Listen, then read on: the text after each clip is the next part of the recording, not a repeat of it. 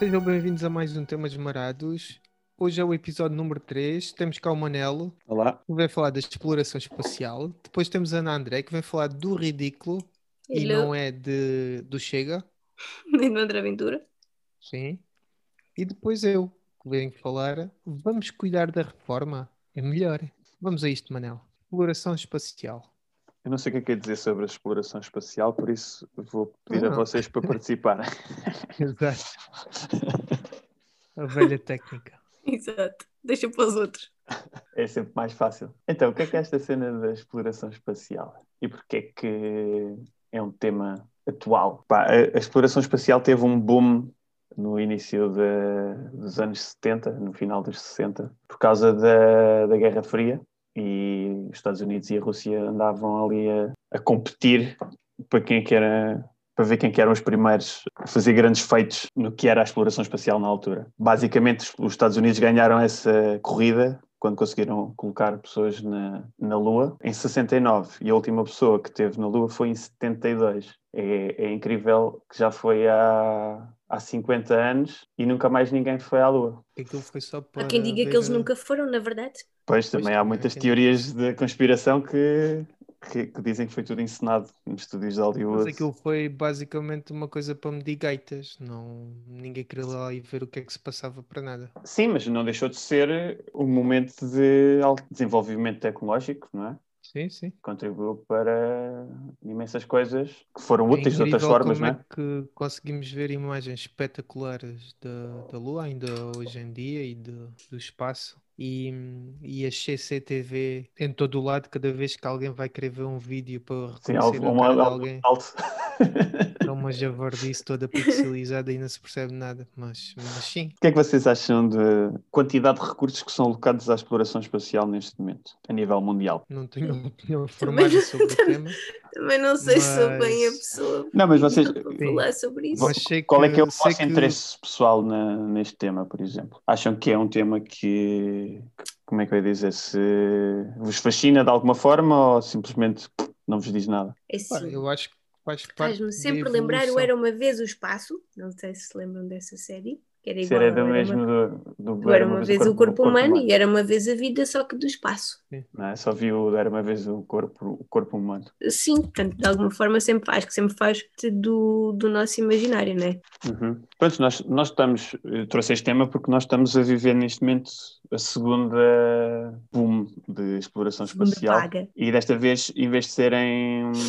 Está a mudar um bocadinho o paradigma, porque eh, na primeira foram os países uns contra os outros e agora está-se a tornar muito mais eh, privado. Apesar da China e a Rússia continuarem a ser eh, instituições do governo, está a mudar muito, pelo menos principalmente nos Estados Unidos, para empresas privadas que estão a entrar no- neste espaço que era completamente governamental. E temos. Sim, te- Esse agora também acho que se não foi, tá, vai ser nos próximos tempos, acho que não são os chineses que vão à Lua agora. Sim, não sei se eles vão mesmo à Lua com pessoas, mas eles têm, qualquer coisa. têm várias missões, já têm várias, várias sondas que lá meteram e têm mesmo. Têm várias missões para, para lá chegarem. Agora não sei se vão ter missões tripuladas ainda. E o senhor eh, Jeff Bezos também entrou aí no, na brincadeira da espacial. Sim, ele tem uma empresa que é Blue Origin, eh, mas eles ainda estão muito, muito no início, por assim dizer. Apesar de eles já terem bastantes anos de existência, eles não estão. Comparado com a SpaceX, por exemplo, a SpaceX está a evoluir a uma velocidade de- gigantesca. Mas o senhor Jeff Bezos diz que vai, em poucos meses, vai começar a vender, a vender bilhetes para se conseguir eh, ir ao espaço e não é aqueles aviões que saem só da, Pois, da tens outra- atmosfera. Tens outra empresa que é a Virgin Galactic que faz isso, que é turismo suborbital. Sim, esse aí eu, eu estive a ver. Eu por acaso até vi nos Estados Unidos os preços e não sei o quê. Ah, Querias ir. Estava a pensar fazer aí um. Houve uma altura que estava a pensar ir daqui, passava nesse sítio para fazer isso e depois ia para o Burning Man. Ah, Anda maluco. Não deve ser muito É, barato deve. essas cenas, não, por acaso não tenho ideia, mas tá bem, Ah, isso certamente estás, que não. Estás no espaço, a gravidade zero, deve ser uma cena mesmo. Uhum. Pá, deve ser brutal, meu. Deve Pronto, ser a, a SpaceX tem já um contrato com um milionário ou bilionário Yeah. chinês para em 2023, acho eu, eh, vai dar a volta à Lua. Yeah. Ou seja, vão, saem da Terra, dão a volta à Lua por trás e voltam. Graça, é? E pronto, e, e foi um investimento que o gajo já, já lhes pagou, não é? Para ajudar a financiar a SpaceX, mas neste momento a SpaceX já cresceu o suficiente para ser um super sustentável e para não, não necessitar de investimentos malucos como este. Eles já pagam bem as contas, eles já têm o sistema de, de colocar satélites, já não têm um acidente há bué de tempo e já estão a colocar pessoas na, na estação espacial, por exemplo, que era uma coisa que já, não, já há 10 anos que os Estados Unidos não punham pessoas no espaço. Tinham que sempre pagar à Rússia para, Sim, sim. para as viagens que faziam até a... a fazer outsourcing. Exato. Sim, e acho que há, eh, e acho que era isso que tu estavas a falar da, da China, é, eles querem construir uma, uma segunda estação eh, espacial, mas eh, em órbita da Lua. Eu acho que é isso que tu estavas a falar da China, por acaso não tenho a certeza, mas já, já li isso alguns. Sim, eles o que querem fazer é uma estação espacial, sim. Depois Sim, vai não sei ajudar a colocar depois humanos lá, mas provavelmente. coisa. Isso, isso não sei. Pronto, e a, e a SpaceX está a desenvolver agora o, o que eles chamam que é o Starship, que é hum, o primeiro foguetão que eles querem levar até Marte. Yeah. Não sei quando é que isso vai acontecer, mas Eu, acho eu acho, que é assim, acho que é muito interessante não serem governos. Acho que também deveria ser interessante serem governos a caminharem para isso. Mas sim, há aqui uma- uma, uma é uma situação realidade muito. muito. Pode estar aí. Isto pode parecer um bocado futurista e catastrofista. Catastrofista. catastrofista também, mas isto é uma coisa que poderá acontecer, pá. Ser uma necessidade, transformar-se numa necessidade. E como em tudo, tu aqui Como assim? procuras o pessoal, teres mesmo de obrigatoriamente de ir para outro sítio. Tipo Interstellar. Há imensos mas- filmes sobre isso. Não. Sim. Ou, ou, ou dares a oportunidade disso acontecer, porque não? Porque é que não. Sim, sim, sim, se mas- conseguis con- criar um- uma cena noutro planeta, porque é que não há de ir para lá? Pá, Nos, filme- acho- nos filmes acaba sempre mal. Sempre mal. Pois, é provável, não é? Por acaso eu acho Mas que eu- um- há uma série sobre, sobre Marte que também tem a ver com isso de, de eles irem para lá e criarem a primeira, primeira aldeia eh, habitável. E apesar de correr muitas vezes mal, acho que até tem um, um final feliz. Já não lembro qual era o nome da série, mas Há um filme também que, que eles vão para lá e, e plantam batatas e não sei o quê. é o com Matt Damon. É. Yeah. Mas eu, eu acho mas sim, que já é- dá, esses, porque é assim- esses- estes vídeos dão uma ideia já mais rigorosa dos desafios e dos problemas e dessas coisas que vão ter, mas vai ser muito difícil ter uma, alguma sustentabilidade de lá sem dependerem de envios da Terra. Não, não sei, pá. Pronto, sim, claro que ao princípio, como tudo na vida é, né? Mas a longo, depois a longo prazo, como também Pá, tudo porque- as coisas desenvolvem-se, tudo é fazível. Tudo o que está a começar a, a acontecer na Terra, e por isso é que esse pessoal é visionário, né? Eles não estão a fazer isso porque são filantrópicos ou, ou outra coisa qualquer. Geralmente as pessoas fazem isso é porque são visionários. Depois pode, pode acontecer ou não, mas ah, há uma coisa com a população cada vez é, é maior, pá, isso poderá tornar-se sustentável e uma necessidade, não sei. Por isso, acho que é- Achas, achas que eh, é uma boa resposta aos- ao crescimento da população começarmos a ir habitar outros lados? É, olha lá, pela lógica, eh, a população começa cada vez a ter mais saúde e, e consegue estar mais tempo eh, viva. Depende das pandemias E- que aparecerem, né?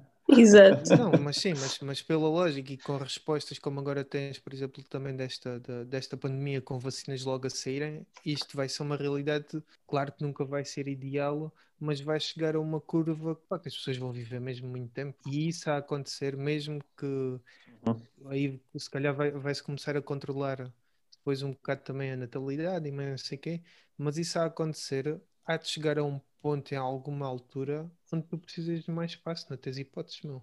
Nem que seja. eu não- Sim, ó, mas digo- não só, não só pelo crescimento da população, mas pode ser também por recursos. decréscimo de recursos, não é? Exatamente, imagina que tu conseguias borrar. Nós- é Nós consumimos mais do que a mas Terra produz, não é? Imagina que conseguias meter Marte a fabricar, eh, sei lá, meu, abacate, Marte toda de abacates. Epá, e- não, isso, isso nunca vai acontecer. E Vênus, e, Ve- e Vênus toda de alfaces e não sei o quê, todos não sei o quê. Nunca vais produzir comida num, num planeta e mandar para outro. Só se quando a tecnologia for super evoluída que justifique o transporte. Porque o transporte de Mas, mas uma cena de um lado para o outro, Podia ser o- ao o- contrário. o Podia Elon ser Musk- os humanos, os o humanos Elon Musk irem de- para os outros planetas e a Terra ficar tipo a cena da bucha. o Elon Musk tem uma cena que é um- uma caricatura, vá por assim dizer, que é ele a dizer que se eles chegarem a Marte e tiverem lá tipo paletes de cocaína já toda embaladinha, pronta a trazer, não justifica trazê-la para cá. Pois acredito. por causa do preço que custa o transporte. Ou seja, Mas ele isso- diz não. A par, aquela ideia de eles irem para lá e começarem a minar e trazer eh, materiais raros que possam encontrar em Marte e coisas do género, e pedras e coisas do género, nu- nunca é viável, seja que material eles lá encontrem, mesmo ouro. mas isso é agora. Sim, sim, mano. É possível que no futuro, pá, mas não, não me parece num futuro muito próximo. Só há três pode ser. formas de meter isso a render, que é ou fazer qualquer coisa lá relacionado com pornografia, ou existir uma guerra onde isso seja também preciso para alguma coisa, e a terceira não me lembro, já não sei porque é que disse três. Por necessidade extrema, se as coisas estiverem muito mais cá, tens um, Não, um local de necessidade fuga. extrema não. Não, necessidade extrema não, não acredito. Tem que ser sempre ah, uma coisa muito grande a acontecer. Não, tem, tem que ser um, um maluco qualquer que se lembra de puxar por isto. E foi o que o Elon Musk fez. Se o Elon Musk não tivesse puxado por isto, duvido que nos próximos 20, 30 anos alguém se lembrasse de ir a, a Marte. Mas isto, isto não olhando só para a parte do, do espaço e dos planetas e por aí fora, isto é sempre significado de um grande avanço tecnológico, Uhum. seja ele o que for, né? Por isso, mesmo depois essa te- tecnologia podendo ser utilizada cá, e, e Sim, aí sim, é um sim, bocado sim. também, acho que é o que ele está a fazer mais ou menos, que é ele está a desenvolver uma coisa, mas muita dessa, desse conhecimento também está a ser aplicado cá. Epá, tipo, por exemplo, a- a- uma das coisas que eles falam muito é esta, esta cena que eles estão a construir agora, que é a Starship. Umas, umas cenas que eles querem fazer é viagens intercontinentais. Imagina transportar pessoas da América para, para a Austrália tipo, em, em uma hora. Pá, isso é um mercado que não é para Pois é, todos, não é? De certeza, mas que Também a de aviação certeza que há clientes para isso, não é? Também a aviação não era para todos ao início. É como tudo. Pois é isso. E é isso. E por isso é que eu estava a dizer, isto é sempre feito focado no pessoal da pasta. De repente isto arrebenta tudo. Existe uma alternativa de ir para Marte? Existe. Então a gente paga e vamos. Na vista aí os bunkers também, que os milionários todos já, já andam a criar há não sei quantos anos, tipo, parecem hotéis autênticos lá, lá Sim, dentro. sim, sim. É, Não, então, é imagina quando foi a Guerra Fria, isso devia ser também uma cena altamente. Pois. Quase toda a gente tinha um semi-bunker em casa, não é? Então e quem é que foi a primeira pessoa a sair da atmosfera? A sair da atmosfera. Foi a ele, disse, ele disse pessoa. Uma pessoa. Sim, sim. É, é, olha aí o teclado. Estou a ouvir aí o pessoal do teclado e respostas. Então, Olha, está à procura de- no Google. eu acho Exato. que o Yuri, o Yuri Gagarin? Gagarin. Eu acho. Por acaso não, lembrava, não me lembrava, não. Não, sim, eu acho que foi ele, sim. Mas depende do que é que, o que, é que tu disseste. A sair da atmosfera. Foi a primeira pessoa. Isso não é. Não, ok. Não sei se isso é rigoroso o que tu estás a dizer, sair da atmosfera, porque tu podes sair da atmosfera com um balão, acho eu. Agora, a cena de chegar ao, Ok. ao que chamado outer space, orbital space. Um guete se calhar sabia isso de cor, mas eu estive aqui a ver. Então temos a troposfera, que é onde andam os aviões e os balões. Depois temos a estratosfera, camada de ozono a seguir. Depois a estratosfera, que é onde andam os caças, pelos vistos. Depois a mesosfera, que é onde se dá a aurora boreal e, e os, Meteorito? os meteoritos todos são desfeitos e mais não sei o quê. Depois a termosfera, que é onde está o, onde estão os satélites. E depois a exosfera, supostamente Já ninguém usa foi. essas definições, Adriano. Pá, na, na é- parte dos- do- da exploração espacial, us- usam é o sub- suborbital e o orbital, basicamente. Agora não sei o que é que isso se refere -se a essas zonas, mas sei que é o ponto, o ponto-chave é os 80 km de altitude. É aí que fazes toda a diferença, ou seja, se tu consegues passar esse ponto ou não, é a parte mais difícil. Por exemplo, a Blue Origin, que é a empresa do Jeff Bezos, foi criticada bastante porque nunca conseguia passar esse, desse valor. Essa é a agora já termosfera. conseguem. Dos 80 km é a termosfera. Ok. Até os 80 km A partir- é qual? A partir daí é, que é ter- considerado é espaço, termo- acho eu. termosfera. A partir de 80 km é a termosfera. depois, acho eu, também não sei. Até a onde? ver, até 650 km, que é, os- que é a exosfera, começa a exosfera. Eu até tinha é dito a meosfera ou mesosfera. Então, eu é é mais tinha- em baixo. eu tinha dito a troposfera, que é até 11 km. Depois Hum. ah, temos a camada de ozono. Depois a estratosfera, que é entre 20 a 30 km. A partir de 50 km a menosfera. Depois é 80 km É, a termosfera. E depois de 650 km até a exosfera, que supostamente também não sei, mas provavelmente foi onde o senhor Gagarina foi. O Gagarinho. Yeah, na- há de ter ido até tipo aos 651 para depois não ir para muito longe e conseguir descer. Ou assim qualquer coisa. mas, mas não sei.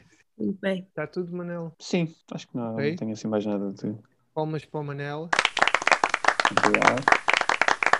E agora vamos então para a Ana André, que vai falar de urina. Exato. Então, A boa noite. situação ridícula ou a pessoa ridícula? Não, já lá vamos.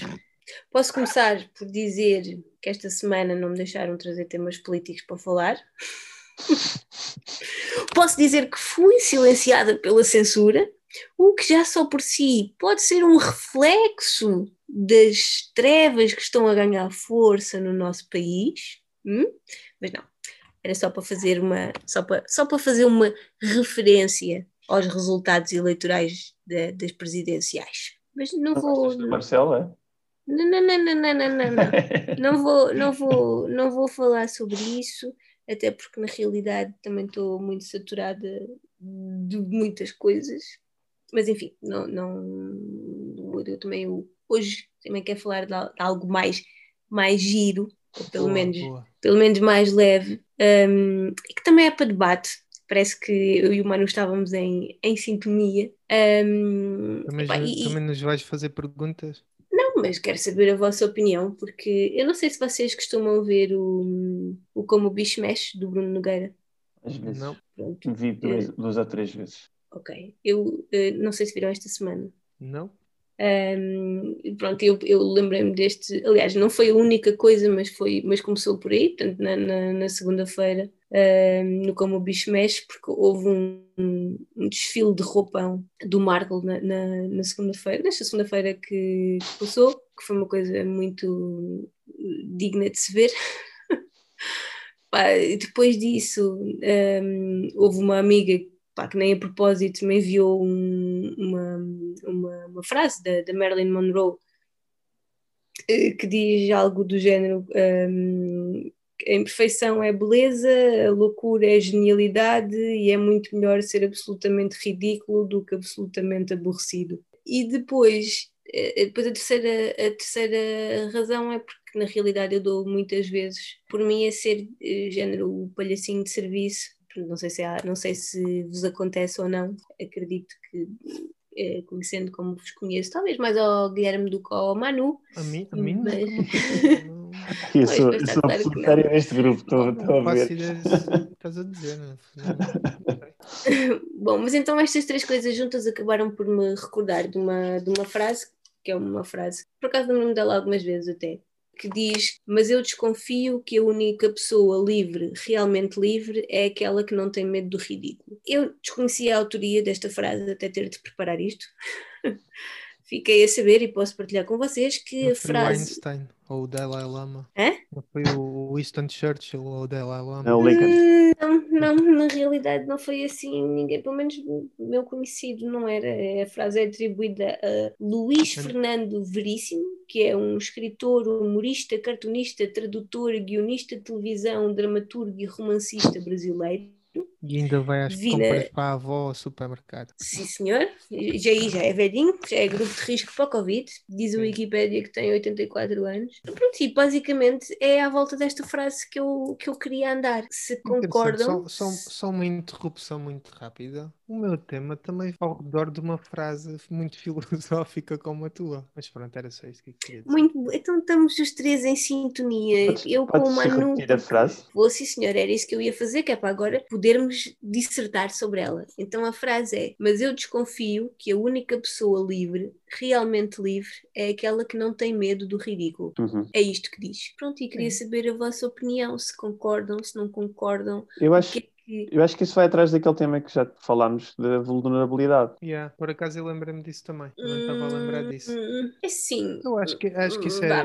Mas acho sim, que isso é pode, verdade. estar, pode, estar- pode ter ligação, mas em que sentido é que estavas a querer relacionar com a vulnerabilidade? Porque as pessoas têm medo de ser ridículas. Pois é isso, porque tu ao, ao fazeres qualquer coisa que te possa ridicularizar, estás-te a pôr vulnerável. Uhum. Certo. Ou seja, se, se- Uma pessoa que não tenha medo de ser ridícula é muito mais autêntica. Claro. Sim, é mais autêntica porque acaba por ser mais livre, não é? Não tem aquelas preocupações todas, não está sempre com aquela. A pôr as máscaras no sítio, não é? Uh, sim, e sempre se calhar uh, assim muito, muito cautelosa, até nas próprias atitudes, muito é presa, os não sei. pensam, não é? Sim, Sim. E, e isso acaba, quer a gente goste, quer não, ter um- até uma atração da própria pessoa. E mesmo que essa pessoa que, que não tenha esse, esses- essas tais máscaras, como o Manel estava a dizer, ao dizer tudo o que quer, se forem coisas também, e se, se tiver um feitiço de merda e tiver sempre a dizer merda, acaba na mesma por ser um, ou por teres respeito, vês que a pessoa é livre, que diz o que lhe apetece, não tem. Não mete máscaras, não mete filtros, Eu acho isso, eu acho isso que é uma característica e é isso uma... não pode ser genérico dessa forma. Até Ou seja, porque há vários campos podes- em que, podes, em que te podes pôr e em que podes ser Eu ridículo, estava é? eu estava a pensar, tu podes ser ridículo como uma máscara. Certo? Podes Não, usar a não, máscara mas do ridículo é- para, para a encobrir outras coisas, não é? Mas eu estava a falar era da característica de uma pessoa se desarmar completamente e não ter filtro nenhum e dizer o que quiser. Uhum. Imagina, se for uma pessoa, pessoa com mau senso, não tem necessidade de dizer, mas há pessoas que, como se calhar mais mau feitio, que têm necessidade de dizer tudo o que quiserem e se calhar coisas até mais negativas do que positivas. O que eu estou a dizer é que tendo uma pessoa que diz só coisas boas ou uma pessoa que até diz coisas más, acaba sempre por ser eh, atrativo tu perceberes que a pessoa é, é autêntica, que não está a esconder nada e isso Nem acaba por sempre. ser eh, eu, é uma característica que aprecio. Seja pessoas para o serem mal ridículas. para- Não, serem autênticas, Não, Ah, ok, ok. mano, então. que não é sinónimo. Ok, Não, mas- ok. mas- mas Estavas num eu- registro diferente do que eu estava. Eu, por Não, acaso, também é uma das coisas que valorizo, não o ser ridículo à força, mas pessoas que têm capacidade de.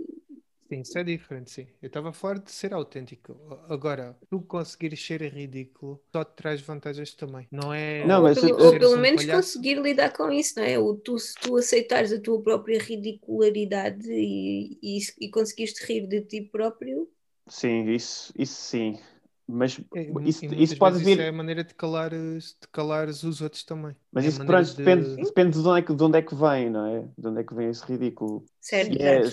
Se é com o intuito de realmente seres autêntico ou se é com o intuito de distraíres, não é? Às vezes que, tipo, tentas ser o, o palhaço de serviço para não, não repararem noutro, noutra coisa qualquer. coisas. Há muita gente que são cómicos, quase de profissão, e que vivem depressões. Ah, olha, Quando estão a entre- entreter as pessoas, são as pessoas mais divertidas do mundo, mas depois, quando estão o caso com do, elas. do Robbie Williams, diziam Sim, que o gajo exemplo. yeah, que era um comediante espetacular e não sei o quê, que ele como pessoa que era uma javardice. Sim, estava na merda, não é? Já Tá. vi várias, mas sempre, mas ao longo dos anos todos, muitas pessoas que o já- entrevistaram a dizer que o gajo era uma pá, que o gajo era antipático, que o gajo era isto, que era aquilo. Mas pronto, isto é- Mas aí, por exemplo, ele se calhar a cena de ser comediante e de ser cómica aí já era quase uma obrigação, já não era uma coisa genuína. Aqui neste caso é mesmo. é Porque aí, aí também já não estás a ser livre, não é? Porque aí já estás a ser ridículo porque estás a desempenhar um papel em que és obrigado a ser eh, ridículo. lá. Ou Não é ridículo, mas. eh, Mas pode ser uma faceta, imagina, imagina que ele é assim, é chato, é aborrecido, é isso tudo e que mete essa máscara para se libertar e que gosta desses momentos, mas que não gosta de estar assim sempre. Também é, também é uma coisa que se fazível. Agora estava-me a lembrar do, estavas a falar do, do bicho, não sei do que, do Bruno Nogueira. como o bicho Por mexe. exemplo, eu acho que o Bruno Nogueira, a maneira dele ser, eu acho que ele não é ator cómico nenhum. Eu acho que é um gajo, mas já tem características físicas, que isto é uma coisa que eu Cómicas. também digo muitos. Se vires bem, há muitas pessoas que, que estão no humor que têm características físicas logo que à partida Sim, opa, ou são muito altos ou, Ou, epá, Sim, há, há sim, sim, sim. Tem qualquer coisa que- assim que torna o, É. só, só, só, só a- a- o físico os torna já por si cómicos. Exatamente, sim. Ou, ou- ou- que lhes dá uma certa credibilidade de alguma coisa, não sei. Mas o, o Bruno Nogueira, para mim, eu acho que é uma linha, uma linha muito ténue entre ele e um Fernando Rocha. E eu sei que não tem absolutamente nada a ver, mas. Não, mas sabes porquê? Porque as piadas do Bruno Nogueira é foda-se. É, acho que são. Cenas muito fáceis, pá. Acho que, acho que são piadas muito fáceis. É tudo sempre à volta da mesma Eu, coisa. eu admiro muito a- mais o humor do, do Marco do que do Bruno Nogueira, por exemplo. Acho que o Marco tem um humor muito mais inteligente. O Mas, eh, Marco, pronto, Pronto, o, O Marco, Marco que tem um. É isso, é- acho que é o Marco aquela- tem um humor que é inteligente porque o gajo tem muita investigação de certeza por trás de tudo o que está sempre à procura e mais não sei o quê. O Marco tem uma postura mais de relato do que ele é um. vozinha Mas, mas o, o- mas ele sabe apanhar os momentos-chave. Acho que Ele é sabe apanhar os momentos e ele. Eu, eu, houve, houve uma altura em que eu, eu chateava-me também um bocado o humor do Marco, porque fazia sempre a cena, fazia, o humor dele também andava sempre à volta dele ser o cromo. Ele era o cromo. E, Uhum. Mas sim, mas, mas depois eh, comecei, a, comecei a gostar mais dele e acho que ele, ele é uma pessoa que encaixa bem nesta, nesta coisa do. Não, não, ele não, parece que não tem medo de se expor ao ridículo, ou seja, é uma pessoa que está resolvida, não Uhum. acho que também tem a ver um expõe-se né? ao ridículo, sabe gerir a situação, sabe lidar com a situação. Sim, sim, sim, sim, sim. Isso é o que Mas, ele faz, eh, né? Se ele, se ele tivesse algum problema com isso, de- devia ser muito difícil conseguir fazer o que faz. Ele e qualquer pessoa que, que se exponha quase publicamente nessa área, né? E até famosos, eh, até famosos, esses que aparecem nas revistas e Mas eh, a nível pessoal, como é que vocês se posicionam em relação a isto? A pergunta é um bocado vaga. Em- não, em relação a esta questão do, a esta questão do, do Do ridículo. ridículo, acham que Carnaval lidam. Torres. Lidam... Não mas nada vá lá. Não, vá lá, mas isso é, isso é uma situação muito, Sim, tens, tens a ajuda do público, mas não. muito não deixa de ser- particular, vá, mas não e- deixa de ser um bom, um bom eh, sítio para as pessoas se introduzirem ao ridículo. Sim, mas por exemplo, sim, mas eh, o Carnaval de Torres, por exemplo, tu, tu tens toda a gente Está toda a gente dedicada ao eh, ridículo. tens toda a gente mascarada, mas imagina Sim, agora mas aí, aí é fácil, né? Sim, Tu- sim, tu- mas aí é Não, não, fácil, deixa- é não deixa de ser ridículo, não é? Microfone, que é o que tu gostas, gostavas de ser. Não só. Não, mas não. imagina, mas imagina numa festa de carnaval em que está todo, em que malta, Em que ninguém se exemplo, mascara e para que só não o mascara e mascarado de princesa. Ah, De fada. por, por acaso, por acaso ia exatamente a dar esse exemplo. Aconteceu na Covilhã. Mas estás a Eu ver, é muito, é muito mais fixe- Com um vestido de uma criança de 15 anos que não mal me cabia no corpo e de barba e aparecer lá no, naquele bar lá em cima da. no Santa. No Santa também apareci, mas depois fui para outro bar qualquer onde cheguei lá e ainda estava ninguém mascarado. E era o único gajo que andava vestido de princesa e o bar estava cheio. Não, mas eu acho, eu acho que tens muito mais mérito a tua atitude do que a atitude das outras pessoas que te criticaram por eh, seres a única pessoa que está ali mascarada, não é? Era carnaval, não é? Tipo, Mas acho que, acho que a pergunta, se fosse carnaval ou não, acho que a pergunta que a Nanete quer fazer é até que ponto é que isso se incomoda, talvez o que é que, o, o que os outros estejam a dizer. É para mim, zero. Sim, como é que, como é caso, que, zero. como é que lidam com isso de Nesse caso, zero para mim. Mas é que nem é só, nem é só nesse tipo, quer dizer, o, uma pessoa expõe-se ao, ao, ao ridículo de várias coisas, de, de várias formas. Por exemplo, uma coisa que eu às vezes, sobretudo agora, noto ou sinto mais vezes, é, tem-me acontecido, às vezes estou em reuniões em que não percebo nada do que estão a dizer, parece que estão a falar chinês e depois tenho sempre algum receio de fazer alguma Ah, pergunta que ah, possa ser pois. ridícula. Não sei, acho que a palavra ridícula aí não, não encaixa. Pode ser uma pergunta básica, vá, ou assim.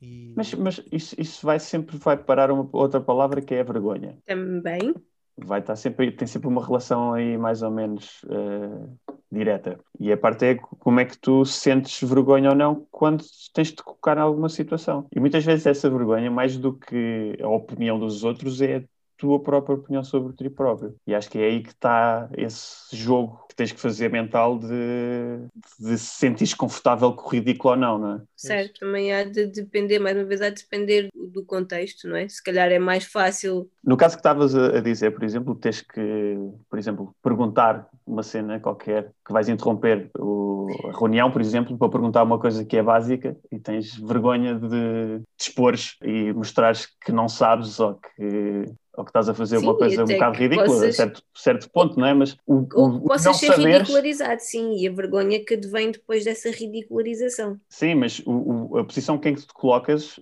que é o oposto, que é o não fazeres a pergunta e ficares sem perceber nada, também não é, não é fixe, não é? Pois sim, não. Mas aí e às vezes para não tentar.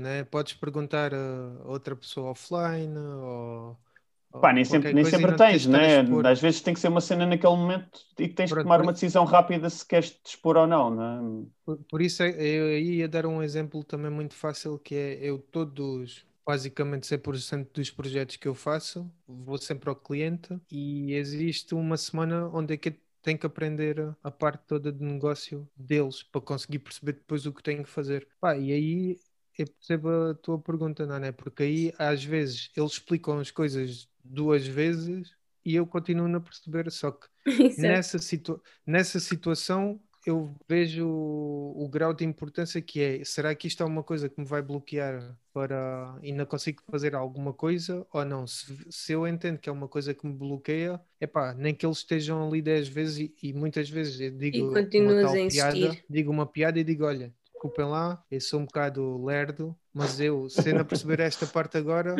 eu depois não consigo fazer isto bem, por isso. Mas estás a ver, aí já estás tu a pôr-te na posição do ridículo para, tornar, para tentar tornar a situação menos ridícula. Já estás tu a dizer, olha, desculpa lá, eu sou um bocadinho lerdo.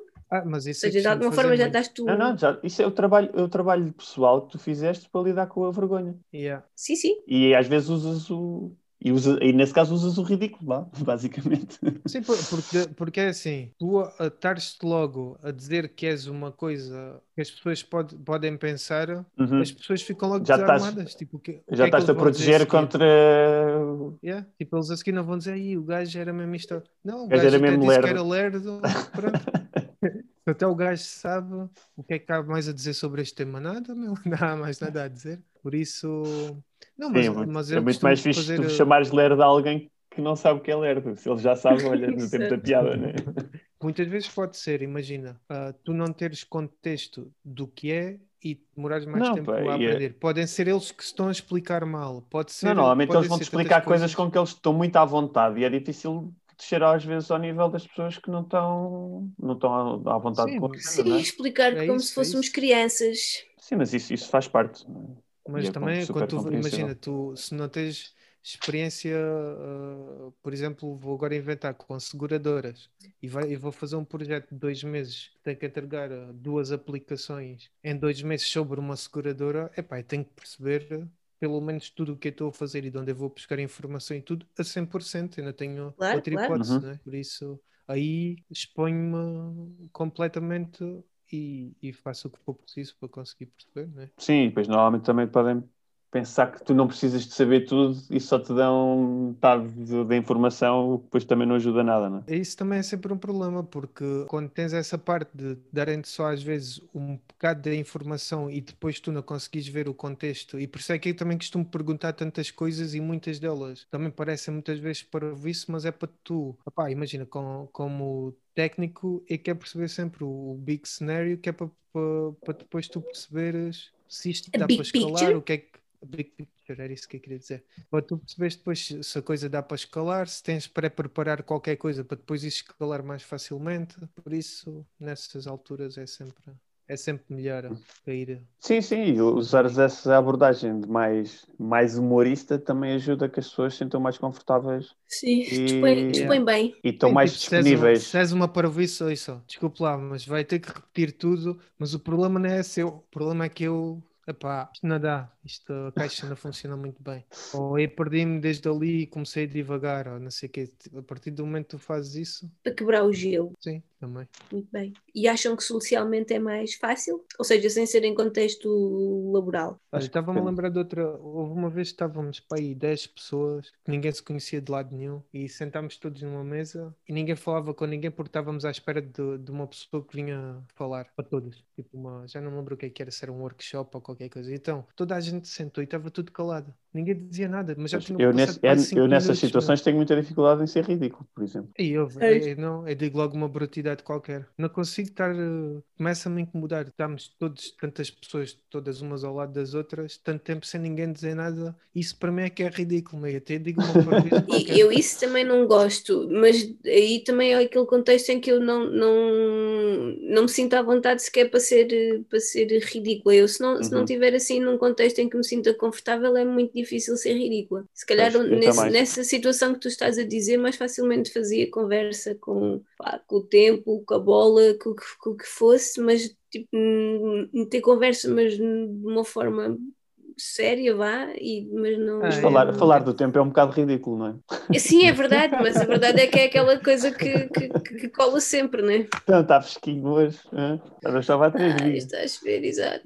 Isto não está para, Yeah. não está para melhorar. Está no tempo dele. Epá, mas pronto, isso é o small talk, né? Isso depois de um bocado as pessoas começam-se a, a libertar. É, é o vulgo conversa de chacha. Pronto, é isto. Ok, Não tenho muito mais a acrescentar. muito Venham lá as minhas palmas. Palmas para a André. E então agora vamos para o tema final, que é o meu, que é vamos cuidar da reforma, é melhor. A Nané também disse uma frase filosófica e por acaso também. Isto temos estado aqui muito. Em sintonia. É verdade. Então, olha, vou começar com uma, uma frase que um antigo chefe meu me disse, que eu já tinha ouvido milhões de vezes, e também não, não sei se vos acontece a vocês, é ouvirem montes e montes de vezes uma frase, mas se calhar eh, percebem realmente o que é que aquilo quer dizer, ou, ou lhe dão um significado juntamente talvez com uma experiência. Eu já tinha ouvido esta muitas vezes, isto já foi há uns anos, mas quando aquele senhor me disse isto, foi quando me deu o clique. Então o que ele me disse foi: quem passa a vida a olhar para os pés, só para os pés, acaba por bater com a cabeça na parede. Isto é mesmo parvo, mas quando ele me disse, caiu-me completamente a ficha para montes de coisas que eu nunca tinha pensado como deve ser, trocado por miúdos, no meu entender, o que Quem é que disse é o isso? que interessa. Foi um antigo chefe meu. Ah, ok. Pronto, o que ele queria dizer naquele contexto foi: se, se continuas a tentar gerir hora a hora, ao dia a dia, e não, e não pensares as, as coisas sempre a longo prazo, estás mais ou menos tramado. E o que ele quis dizer com mais ou menos tramado é: vais continuar a fazer as coisas que tens que fazer, mas depois há de esbarrar contra qualquer coisa e isso pode ter consequências. E isso não é só aplicado à parte de, naquele caso era à parte do, de um projeto que eu estava a fazer, mas eu depois extrapolei isso para Como para outras experiência de vida. Sim, e faz muito sentido, porque eu até essa altura era uma pessoa, eu não era um, aquela expressão que eu odeio, o carpe diem, eu não era um carpe diem, mas não pensava assim muito, muito a longo prazo. Aquelas perguntas então de, de entrevistas, onde é que se vê daqui cinco anos, essas então matavam-me completamente, eu começava-me logo a rir. Depois disso... E já não matam? Não, agora acho que faz sentido. Agora já consigo perceber o porquê. Estás, estás Ok, velho. eu- Estás ok, velho, eu Guilherme. vou. Exato. O quê? Estás velho. Não, isto já foi há uns belos anos, pá. Isto já foi Não, não, Estás velho, é, estás é, velho há muitos nós- anos.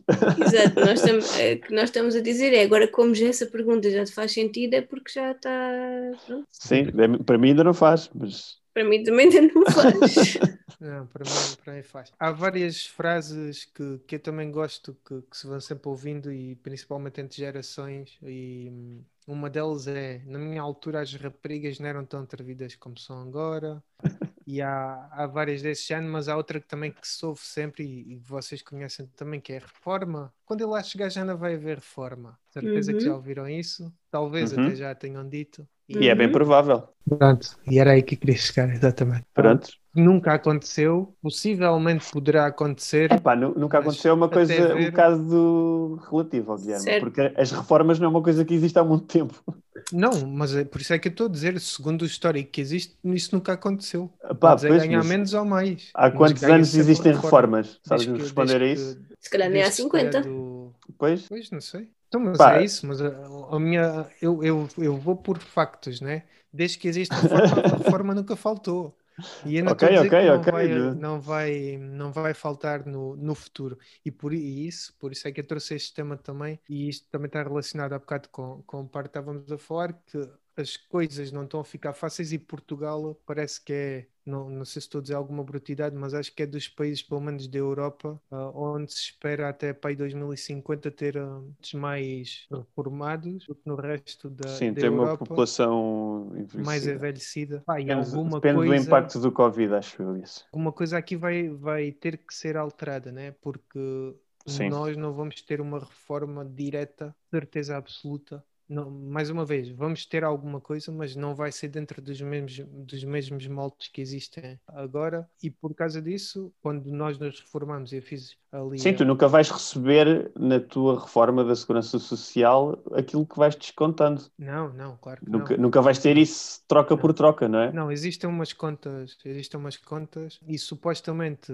para nós, segundo ali as contas que eu estive a ver, a idade da nossa reforma já vai ser para aí aos 68 anos. 68 anos nem o meu pai ainda. o meu pai já está 68 reformado. anos, mas agora já está quase nos 68. Então vai ser aos 68 ou 69. Epá, e é assim, por muito que a gente queira, eu, eu não estou a dizer que não quero trabalhar até aos 69 anos, porque eu acho que vou ter sempre que estar a fazer qualquer coisa, não sou de estar parado, mas é pá, ter que estar a carregar isso para começar a receber a reforma aos 69 anos, meu. e depois o que no, no ano a seguir eh, bate as botas, ou assim qualquer coisa.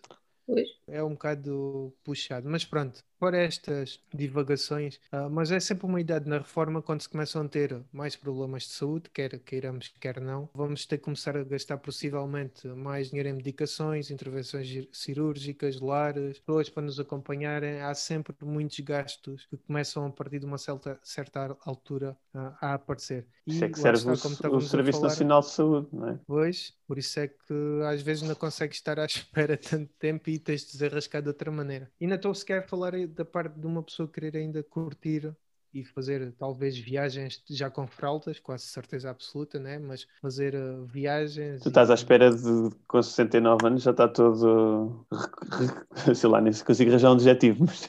todo assado. Não, mas ele já Hum? está velhinho agora, imagina. Depois, Pois. 60. Sei, agora já tenho 20 hérnias quando tiver essa idade, quantas tenho? Já Ah, tenho, em vez medicina- das hérnias, A medicina não, não aumenta só a longevidade, também aumenta a qualidade de vida que tu tens. Ou seja, as pessoas cada vez têm mais aqui um capacidades, buraco. Têm mais um capacidades buraco para trabalhar tarde. um SP e eu depois consigo controlar um computador sem Por exemplo. mexer, Por exemplo. para navegar na internet. Nem precisas de telemóveis nem nada dessas coisas, tens, tens o Google na cabeça. Exato. Bom, mas dito isto, um- uma das coisas que eu venho falar aqui é de, um- de uma coisa que já muita gente ouviu falar e que a Nana na época estava a falar também, que se chama PPR, que é um plano de poupança reforma. E antes de começar eh, nos detalhes sobre o PPR, o que é que é e como é que se faz, eu tive aqui só a fazer uma simulação de um PPR de um banco específico, disclaimer, não, tem, não é patrocinado pelo banco, nem tem comissões, nem recebe nada, mas foi só mesmo como exemplo para, para conseguirmos perceber as diferenças. Então, eu fiz do- no Banco Invest e, por exemplo, uma pessoa com 37 anos a colocar 50 euros por mês e vamos ver o ponto 1. Se meterem esse dinheiro só no milheiro, quando chegarem no, no porquinho de barro, quando chegarem Uhum. aos 67 tem 18 mil euros. O dinheiro não rende nada, né? está dentro do, do porquinho Sim. de barro.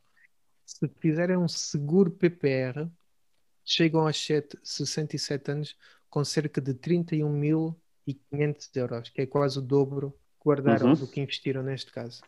E neste caso do seguro, E esse valor que vais já pagando falar- mensalmente é sempre fixo? Ou é ajustável já- conforme? Já vamos a isso tudo. Este aqui, este seguro PPR, geralmente é com capital garantido. E depois temos o fundo PPR, que é a pessoa, che- outra vez, tem 37 anos, mete 50 por mês, chega aos 67 com cerca de 70 mil euros. E é o quádruplo do que está no milheiro e o dobro de fazer um seguro PPR. PPR. Então, vamos lá então desconstruir aqui isto tudo. Então, o que é que é o, o PPR? Então, o PPR é nada mais que um produto financeiro que é feito para promover uma rentabilização a longo prazo. Muitas vezes muito mais vantajosas que outros produtos de poupanças disponíveis no mercado, como depósitos, aqueles depósitos que, que existem. Quem investe em PPR está geralmente a investir num complemento de reforma Sim, há reforma que é concedida pelo Estado e que tem vantagens fiscais, mas também tem regras muito restritas de, de, movimentação. Uma das grandes regras do PPR, quanto mais cedo se começar a, a amealhar e a fazer entregas, mais dinheiro, como é óbvio, se vai ter nessa parte. Então, primeiro que tudo, que tipos de PPR é que existem? Existe em forma de seguro e os seguros uh, são, são seguros de capitalização onde se entrega um montante à seguradora e esta aplica num fundo autónomo que normalmente oferece um rendimento mínimo e capital garantido, ou seja, vocês metem 50 euros por mês, ou 100, ou 200, ou o que, vos apetecer, e neste caso o segurador aplica o capital, só que vocês têm aqui uma garantia que vão sempre receber o dinheiro que não só que investiram, como ainda vão ganhar algum de certeza absoluta. Depois também existem os PPRs em forma de fundo.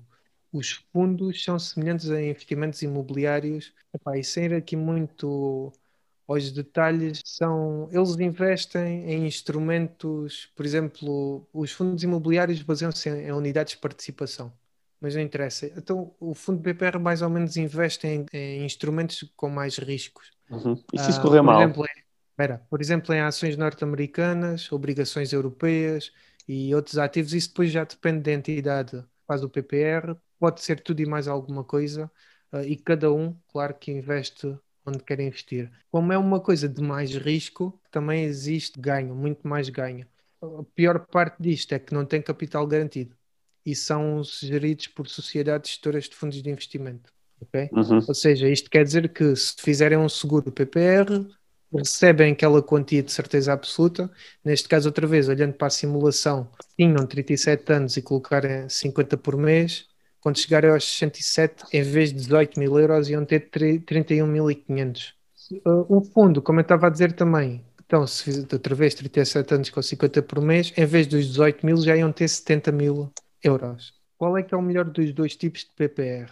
Bom, aqui, como eu estava a dizer, depende de vários fatores, mas de uma forma simples, geralmente é aconselhado a quem está há mais de 10 anos da reforma um fundo PPR, porque embora tenha mais risco o risco acaba por ser menor uma vez que a pessoa ainda se encontra no ativo e consegue angariar dinheiro a partir disso, né? Para quem está a menos de 10 anos da reforma e já não se pode dar esse luxo, nesse caso é mais indicado um seguro PPR, porque o risco é praticamente nulo e o capital é, é, é garantido. Mais uma vez, sabendo que o seguro lhes vai dar muito menos dinheiro que, claro, que, que o fundo. A juntar a este fator depois também depende do perfil da pessoa. Há pessoas que são mais conservadoras e aí vão para os seguros. Há pessoas que são mais menos conservadoras e arriscam mais para, para os fundos de PPR. Outra pergunta também que se costuma muito fazer é quanto é que se deve transferir mensalmente para um PPR? Aqui, mais uma vez, depende de várias coisas. Vocês que têm seguros e fundos PPR podem começar pelos 10 euros, outros 50 euros, depende do que existe no mercado, mas há aqui uma coisa que se tem que ter atenção que é, não existe obrigatoriedade de transferir mensalmente dinheiro para aqui ok? Vocês. Podes deixar de pagar a qualquer momento, é isso? Sim, ou seja, há de haver qualquer coisa de entrada que vocês têm que pôr, mas vocês não são obrigados a colocar lá esse dinheiro essa mesma quantia mensalmente. Podem pôr mais, podem pôr menos, podem reforçar, talvez. Isto quer dizer que se por algum momento tiverem alguns meses onde estão mais apertados, não têm que transferir, uhum. transferir dinheiro. E essa característica é genérica ou é só dos, dos que tu estudaste é que tinham isso? É assim, eu, pelo que eu vi, só existem estes dois tipos. Existem muitas entidades que têm. Ok, mas o formato é sempre igual entre entidades ou as entidades podem ter formatos distintos? Isto é regrado por lei. Existe ah, okay, uma okay. lei base, mas depois há, há, coisas que mudam, ok? Também já, okay. vou, já vou falar aqui agora a seguir. O que é que se ganha fazer um PPR também? Não só parte de se poupar, como é óbvio, não só parte de se poder ganhar e ganhar mais dinheiro dependendo do fazemos fundo ao seguro, mas também dá para deduzir o dinheiro do PPR no IRS do ano em que se está a investir até 20% dos valores que são aplicados. Isto é mesmo uh, por lei. Por exemplo, para quem tem entre 35 e 50 anos, pode deduzir até 350 euros no IRS, desde que tenha transferido 1.750 euros. Isso é quanto, uh, quanto, qual é a porcentagem? Até 20%. Podes deduzir 20%, okay, mas okay. isto depende, depende da faixa etária. E isto é sempre muito fixe, porque os outros, as outras aplicações que costumam fazer ao dinheiro para, para render, não dá, não há nada que dê, pelo menos que eu, assim das mais normais, dê para fazer deduções no IRS.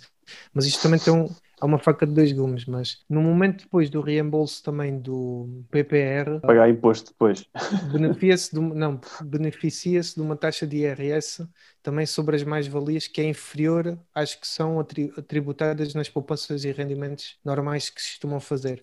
Os do PPR beneficiam de uma taxa de 21,5% em vez das 28% que são aplicadas noutros produtos. E se o investimento for mantido que pelo menos durante 5 anos e a mais a, a, longo prazo pode chegar a taxa até aos 8%. Se okay. for mantida até à altura da isso... reforma. E se só mexeres mesmo na altura da reforma, acho que depois não é, não, não, não é nada taxado, certo? Eu acho que é até esses 8%. Epá, é questão de se ver, porque isto. Os caras oferecem 20 é e tiram isto... 21, era um bom negócio. Não, não. Pronto, mas isto é uma coisa completamente opcional, ok? Se quiserem tirar o dinheiro antes, pode ser um problema. Já vamos lá. Então, posso resgatar o PPR a qualquer altura? Mais ou menos. Os PPRs foram pensados para serem movimentados apenas em caso de reforma.